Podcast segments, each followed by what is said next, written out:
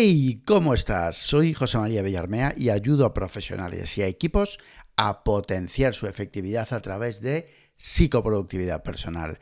Bienvenidas, bienvenidos al podcast de JM Villarmea. Hoy quiero centrarme en cómo realizar un seguimiento de tareas eficaz.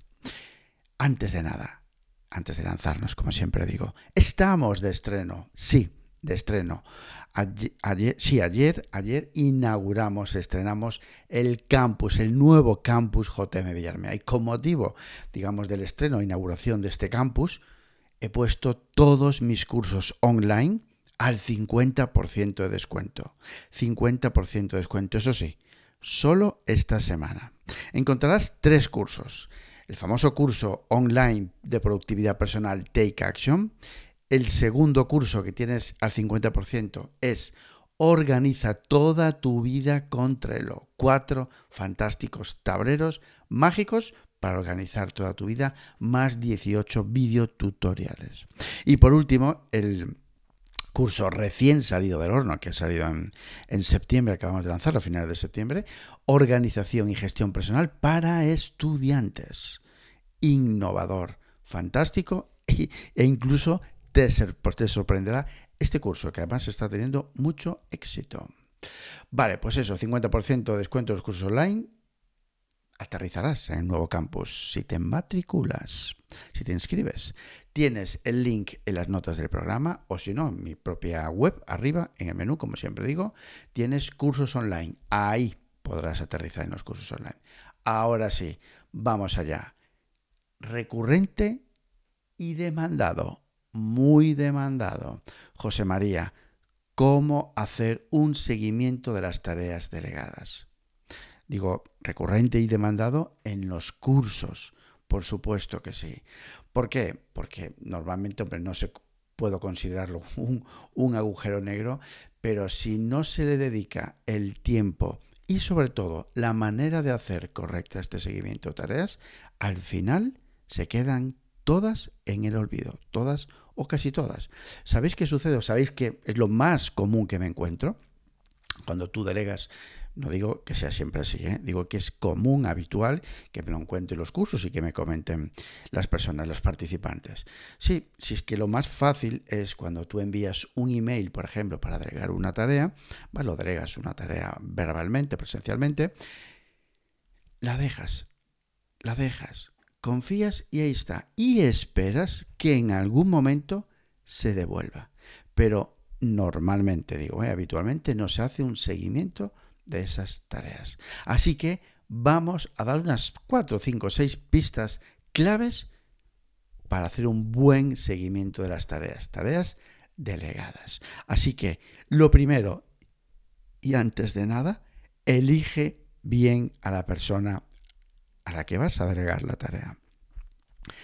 Y esto no es otra cosa que pensar, pensar qué quieres conseguir con esa delegación? ¿Cuál es el resultado, mejor dicho? ¿Cuál es el resultado de la tarea que vas a delegar?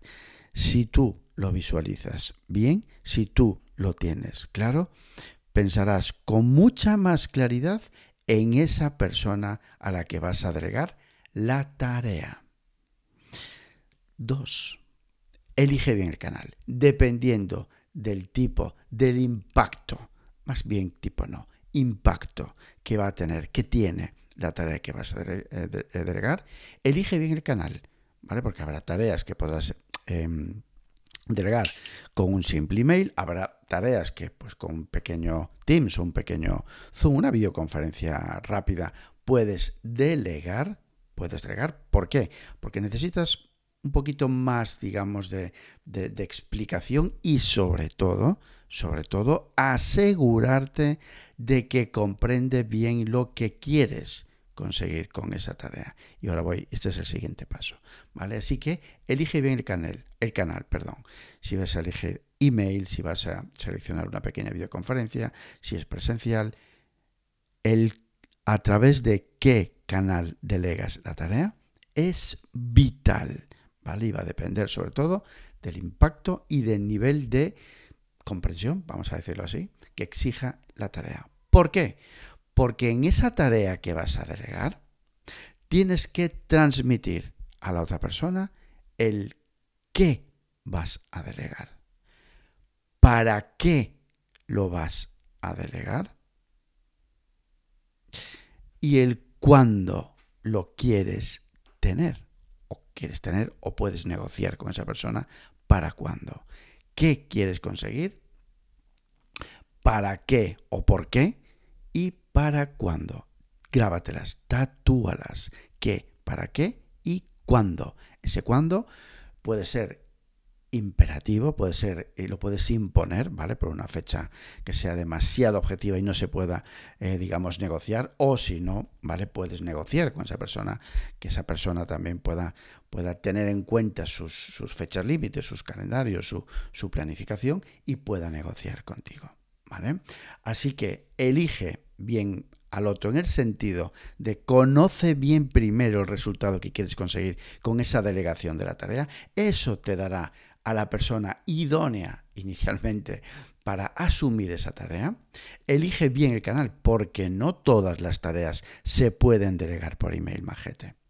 Ojo, puede ser por email, puede ser por esa pequeña videoconferencia, porque necesita, porque necesita un nivel mayor de comprensión y sobre todo de, de que tú, siendo la persona que delegas, te aseguras de que comprende bien todas las instrucciones. Y esto es muy importante. Asegurarse bien de que entiende para qué, qué, para qué y cuándo. Pídele feedback. Claro que sí, como se hace con un niño, salvando, por supuesto, las distancias. ¿Vale? ¿Has entendido, Pepe, Pepiño, Pepito? ¿Vale? A ver, y te repite exactamente el qué, el para qué y el cuándo. ¿Cómo hacer el seguimiento? Bueno, lo primero, te imaginarás que estas tareas no pueden estar mezcladas con el resto de tareas. Necesitamos una etiqueta, necesitamos un sitio especial. Necesitamos etiquetar, necesitamos eh, marcar, poner en otra lista, lo que tú quieras, pero necesitamos un sitio especial para las tareas delegadas. Delegadas que puede estar en la lista en espera o delegadas, o delegadas o en espera nada más, ¿vale? Pero un sitio especial. Se me ocurre, por ejemplo, si utilizas Trello, tener una lista exclusiva que sea en espera barra delegadas. O sea, tareas en espera barra delegadas. Si utilizas un Todoist, si utilizas un, un, OmniFocus, es decir, aplicaciones de listas de tareas, ponerle un contexto, ponerle una etiqueta que sea en espera o y o delegadas. De esa manera, de esa manera, vamos al siguiente punto, que es que hay que revisar diariamente y semanalmente estas tareas. ¿Por qué? Hombre, primero, porque eres tú ah, inicialmente quien lo ha delegado, ¿vale? Y tú como manager, tú como compañero, tú como líder, necesitas, tienes que llevar un mini control, tienes que tener en tu radar esas tareas que has delegado. Hombre, todas, pues no, todas no. Pero aquellas tareas, repito, todas no, todas no. Aquellas tareas que necesiten, pues eso, de un seguimiento. ¿Vale? Es decir, no, no, no vamos, es imposible rastrear absolutamente todo lo que delegas, ¿vale? Entre otras cosas, porque primero necesitas, o sea, partimos de la base de la confianza en el compañero, ¿vale? Pero hay tareas, repito, que sí requieren un seguimiento. Revisar diariamente y semanalmente en un sitio especial. Ponerle un recordatorio. Claro que sí. Primero, yo, cada tarea que delego, pongo una fecha acordada con él o impuesta de entrega. En la mayoría, cuando delego, siempre intento, siempre intento no, siempre lo hago. Negocio, negocio o impongo, depende a la persona y depende del tipo de tarea y del impacto de la tarea. Entonces, como tiene una fecha como tiene una fecha, le pongo un recordatorio para que entre en el radar y para azuzar, para controlar. Es decir, por ejemplo, una tarea que delegue, la que sea, tarea XXII, que vence este próximo lunes. ¿Vale? Pues yo le pondría un recordatorio, por ejemplo, el jueves, para que pueda enviarle un email a, me lo invento, Iván, para conocer y saber cómo va la tarea. Es decir, vamos vas bien en tiempo en relación para la entrega del lunes 23. ¿Por qué no? Claro que sí. Recordatorios. Para eso están, que concho. ¿Vale? Y poco más. Seguimiento de tareas, vamos a resumir. Elegir primero, conocer bien el resultado de la tarea te va a llevar a elegir bien a la otra persona. Elegir el canal por el cual delegas no es lo mismo, email no es lo mismo, em, videoconferencia que presencial. No es lo mismo en el sentido de la exigencia que va a tener esa delegación, de la importancia, de la comprensión del qué, para qué y cuándo. Acuérdate pedir feedback en el sentido de si se ha entendido bien. Esto es crucial, porque si no se entiende bien la tarea, cuando te la entregan, dices, pero si esto no era lo que te pedí, ojo, porque piénsalo, ¿cuántas veces te ha pasado? Un montón, ¿a que sí? Pues eso. Realizar el seguimiento en un sitio especial, llevarlo, o bien si, tienes una aplicación o si tienes una agenda, ¿vale? Em, en plan lista, puedes tener, si es una etiqueta, un contexto, ¿vale? Que sea en espera barra delegado.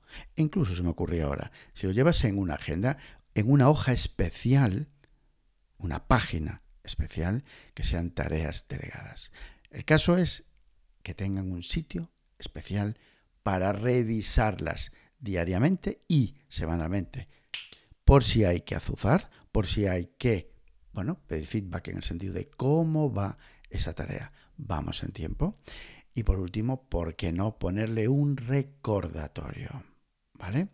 Así que por aquí os dejo esto. Recordad que tenéis los cursos online al 50% de descuento. Podéis encontrarme en mi campamento base en jmvillarmea.com, en LinkedIn por mi propio nombre, José María Villarmea. Así que, ya sabes, actúa, haz y cambia. Abur.